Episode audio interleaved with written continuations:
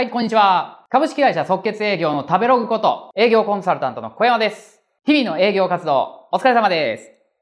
私事ですが、昨日、ラーメン屋で食事をしまして、私の大好きなメニュー、ラーメンをいただきました。まあ、思うことなんですが、最近のラーメン屋さんは、お客様にしっかりとヒアリングをするなと、感心しておりまして、えー、お客様、スープはこってりですか？あっさりですか？麺の硬さはどうしましょう？チャーシューは炙りますか？ニンニク入れますか？背脂はどうしましょう？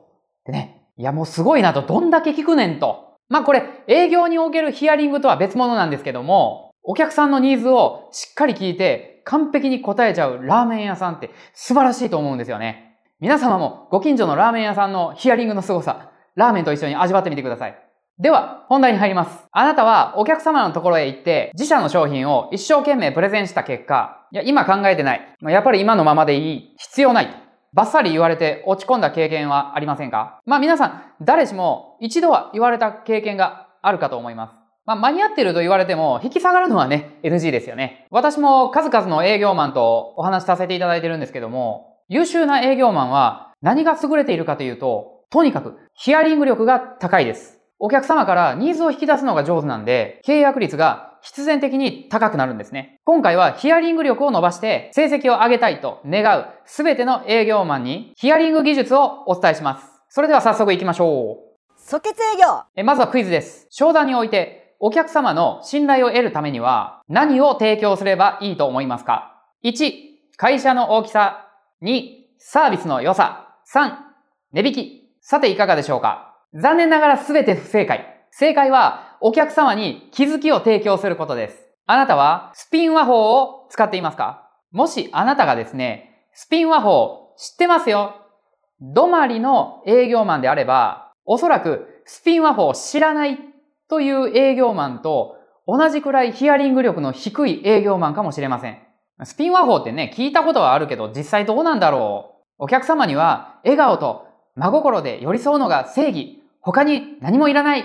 と、スキルの習得を先延ばしにしているなら、この動画を機にですね、スピン和法を正しく知って習得してください。成績上位を獲得し続ける営業マンは、10人中10人と言っていいほど、ヒアリングの際、このスピン和法を使いこなしています。ですから、これは必須のスキルです。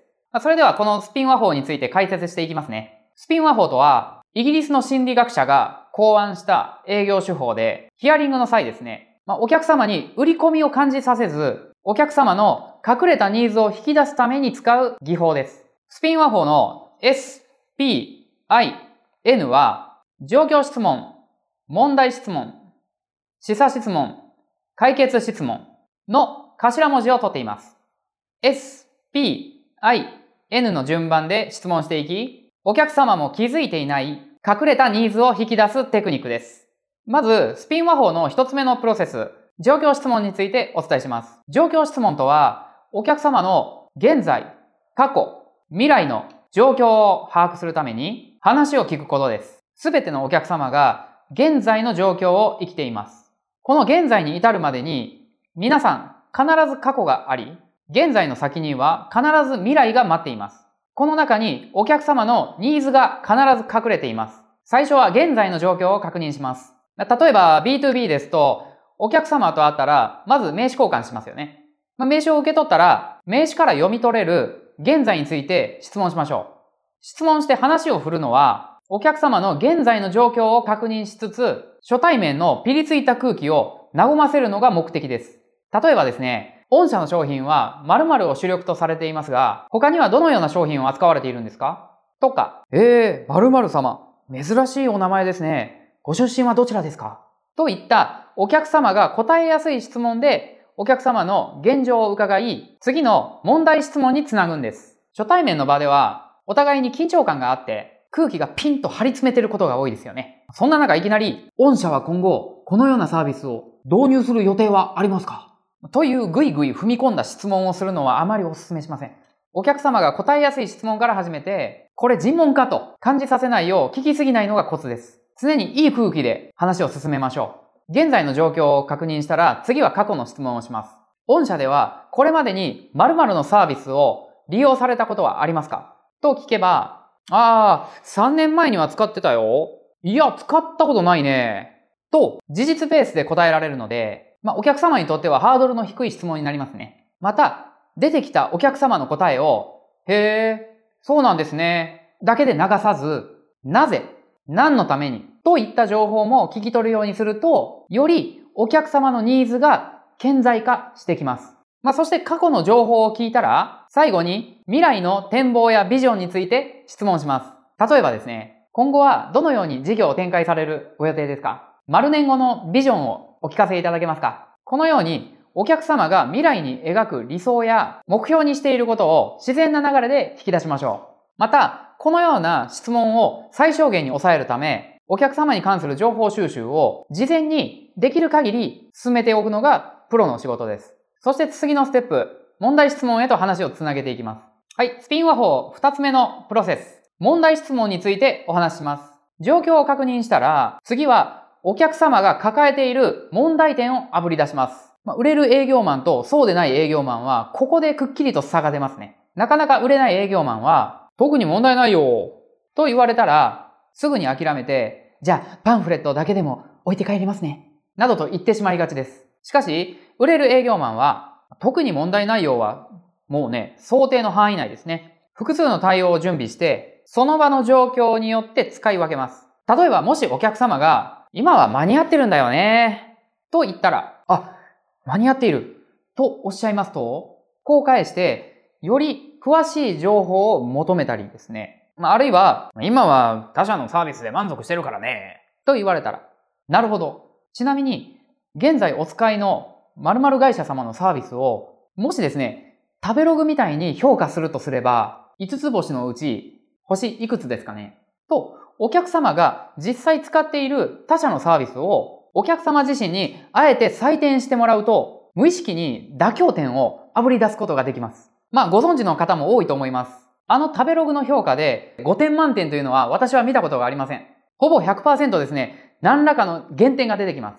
もしお客様が他社サービスを3.8と評価されたらですね、ありがとうございます。あとの1.2は、どこが良くなれば満点になりそうでしょうかというふうに問題点を顕在化させることができます。とにかく、不満はない。この言葉を鵜呑みにしないことです。一つ注意点としてですね、聞き出す時の枕言葉、クッション言葉は必ず使ってくださいね。例えば、率直にお聞きしたいのですが、差し支えなければで結構なのですが、ぶしつけな質問で申し訳ありませんが、といった枕言葉を活用して、お客様に不快感を与えずに問題提起しましょう。では次に、スピン和法の3つ目のプロセス、示唆質問についてお伝えします。示唆質問では、問題質問で浮き彫りになった問題点について、早く解決した方がいいかも、とお客様に気づいてもらいます。示唆質問のポイントはたった一つです。焦らないことです。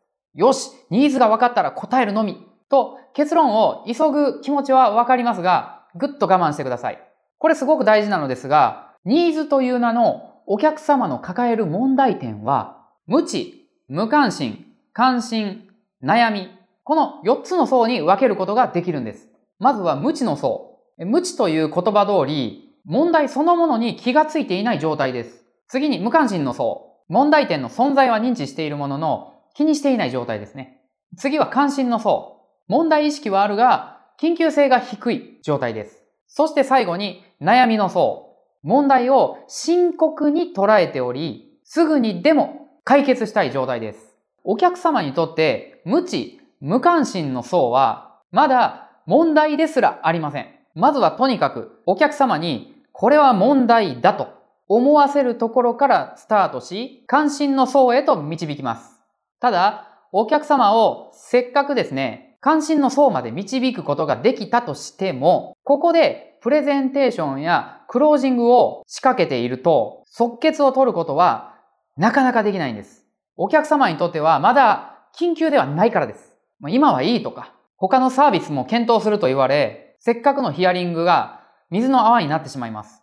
お客様にとって関心の層にある問題は、お客様が問題点を認識しています。なので、あとはお客様に今すぐ解決しなければと思わせるようにヒアリングします。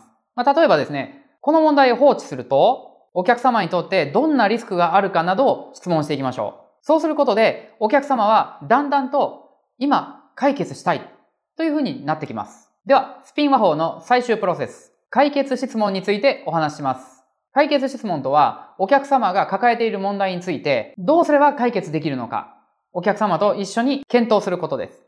例えば、塾の営業であれば、保護者の方に、えー、お父様、お母様、もう塾がない日でもですね、先生にいつでも質問できる環境があれば、部活が毎日ね、忙しい〇〇くんの成績も上がりそうでしょうか？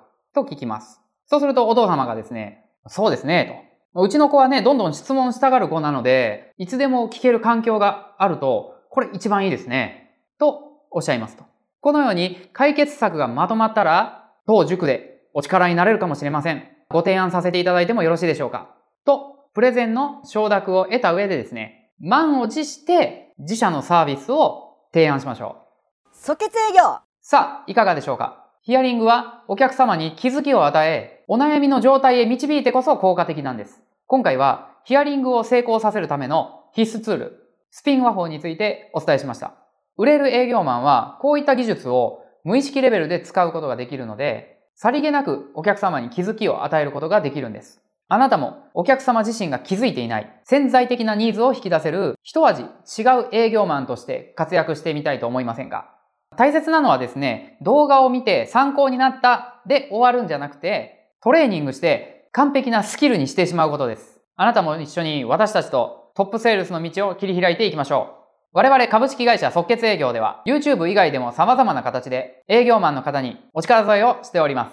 営業に関する具体的な技術を知ってもっと売り上げを上げたいという方は、この動画が終わったらすぐに即決営業の公式 LINE に登録してください。即決営業公式 LINE に登録すると、あなたの営業力が上がる3つのプレゼントがゲットできます。また、東京、大阪、ウェブで即決営業無料体験セミナーというのもやっていますので、ぜひご参加ください。公式 LINE、体験セミナーともに、詳細は概要欄にありますので、ぜひチェックしてくださいね。本日は以上になります。株式会社即決営業営業コンサルタントの小山でした。どうもありがとうございました。